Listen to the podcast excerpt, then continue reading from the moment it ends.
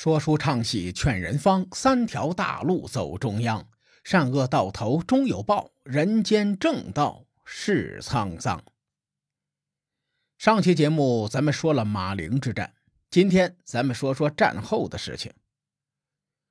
魏国在马陵之战中遭受重创，不仅庞涓和太子申双双战死，而且魏国的兵力损失惨重。《魏国策·魏策》中的记载。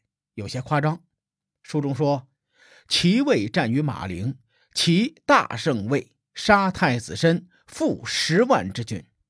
直译过来就是十万魏军全军覆没。从孙膑兵法中的记载来看，孙膑放弃了地利优势，引诱魏军出手。在这种情况下，很难全部吃掉魏军主力。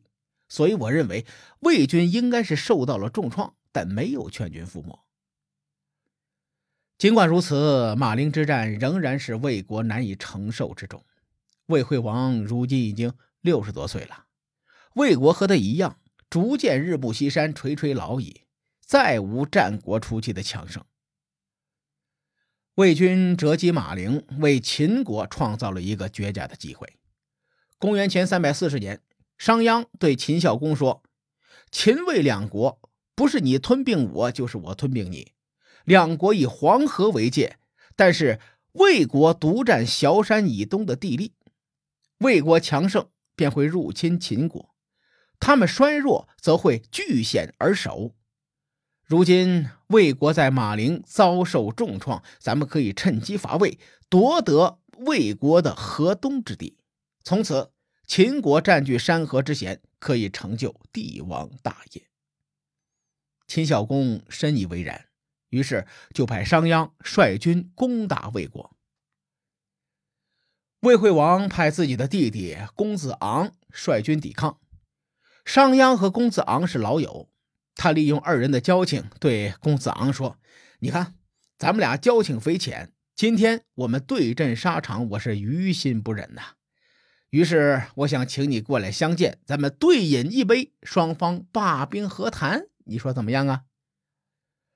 魏军刚刚吃了败仗，他们不愿再和秦军作战。面对商鞅的提议，公子昂不愿意放弃一丝和谈的机会。同时，他也天真的认为，以为商鞅真的是念旧情。于是，公子昂应邀前去。结果呢，商鞅布下埋伏，偷袭公子昂，并且趁魏军群龙无首之际攻打魏军，获得大胜。有道是“墙倒众人推，破鼓万人锤”呀。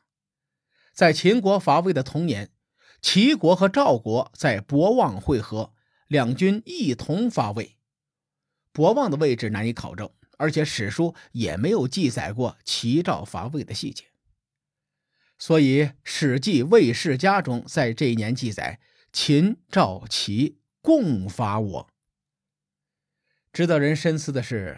这个时候，楚国没有趁机伐魏，而且史书中没有任何关于楚国态度的记载，这件事不合乎常理。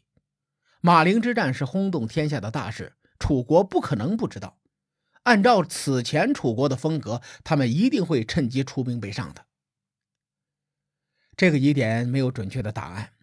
我结合江乙的所作所为和楚国按兵不动的反常行为，感觉可能是江乙在其中起到了一些作用。这件事挺有意思的，大伙可以多琢磨琢磨。咱们言归正传啊，魏惠王的噩梦还没有结束。公元前三百三十八年，秦军联合大力之戎，围困魏国的河阳。河阳这个地方一直没有改名字，位于今天山西省河阳县境内。这里呢，原本属于秦国。秦简公七年，也就是公元前四百零八年，吴起横扫河西之地时，被魏国夺取。直到七十年后，秦国才重新夺回河阳。魏国元气大伤，无力抵抗秦国的虎狼之势。河阳失守的同年，秦军继续伐魏，进攻魏国境内的暗门。据考证，战国时期应该有两个暗门，一个位于魏国，一个位于韩国。考虑到秦军的作战路线，这里的暗门在魏国境内，也就是今天山西省河津市以西。秦军高歌猛进，不仅攻陷暗门，还并俘虏了魏军的将领。在魏国深陷困境之际，历史的巧合又一次发生了。这一年，秦孝公去世。之前咱们节目说过。秦孝公去世后，继任者秦惠文王对商鞅动手，商鞅被迫逃到魏国。这期节目咱们说了魏国这些年的遭遇，没有商鞅诱骗公子昂，魏国不会这么惨。所以魏人对商鞅是恨之入骨，恨不得把他大卸八块。商鞅无奈，只能逃到自己的封邑商地自保。秦惠文王派兵讨伐商鞅。因此，秦国发生了一场小规模的内乱。秦惠文王即位之后，没有对魏国乘胜追击，这无疑给魏国一个难得的喘息的机会。既然秦国已经展开了收复河西之地的百年之战，为什么秦惠文王会在这个关键时刻放弃对魏国的进攻呢？《史记》《战国策》《资治通鉴》这些文献当中都没有记载。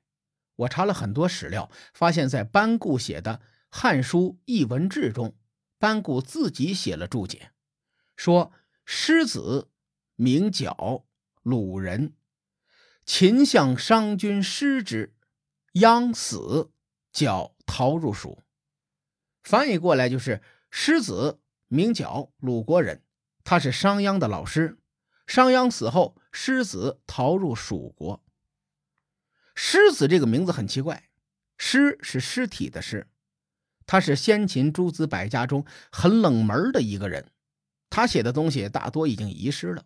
我们如今说的宇宙这个词，最早就是狮子提出来的。他说：“四方上下曰宇，往古来今曰宙。宇是指空间，宙是指时间。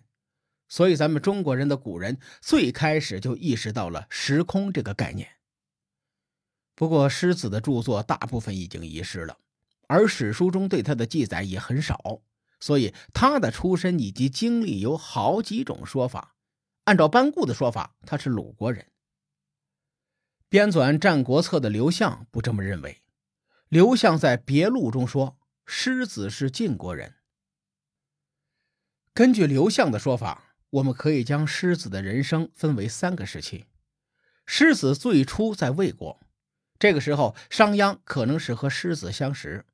后来，商鞅受秦孝公重用，狮子迁往秦国。刘向说：“根据《狮子书》中记载，商鞅的谋划和变法都与狮子商议。等到商鞅死后，狮子害怕被株连，所以逃到了蜀国。”根据战国史料编年集证的考证，狮子刚刚逃到蜀国。公元前三百三十七年，秦惠文王便打算伐蜀。考虑秦惠文王与商鞅有不共戴天之仇，狮子又与商鞅关系亲密，秦惠文王这个时候伐蜀，究竟与狮子有没有关系？这件事儿只能说是仁者见仁，智者见智。总之，马陵之战后，魏国四面受敌，秦国攻打的最起劲儿，结果。秦孝公去世了，商鞅也死了，魏国只剩下半条命。魏国想要继续存在，他们只能联合其他国家。说到这里，我们再说说秦国。很多人都有疑问：既然秦惠文王这么仇视商鞅，他为什么弄死商鞅之后不废除商鞅颁布的政策呢？之前的节目我提到过战国时代和春秋时代的不同，在战国时代。国君们有加强集权的需求，所以秦惠文王是商鞅变法最大的既得利益者。除此之外，商鞅变法造就的第二大既得利益者，就是那些因为军功而获得爵位的将士们。秦惠文王如果想废除商鞅制定的政策，秦国得到军功的这些既得利益者，第一个不答应。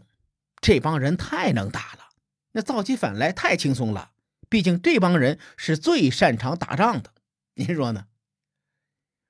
纵观历史，任何一个时代都有既得利益集团，因为商鞅鼓励耕战，所以秦国的利益集团是让人闻风丧胆的虎狼之师。这从客观上保证了商鞅变法的延续性。不过，凡事有利有弊。商鞅变法以后，秦国士兵为了晋升，他们杀敌很奋勇，甚至秦军会杀百姓冒充军功。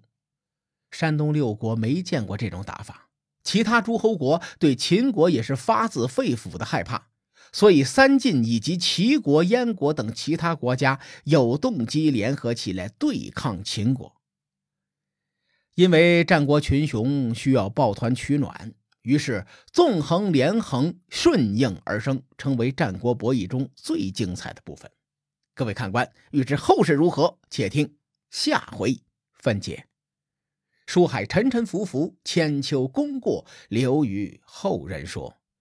我是西域说书人介子先生，下期节目咱们继续聊战国博弈。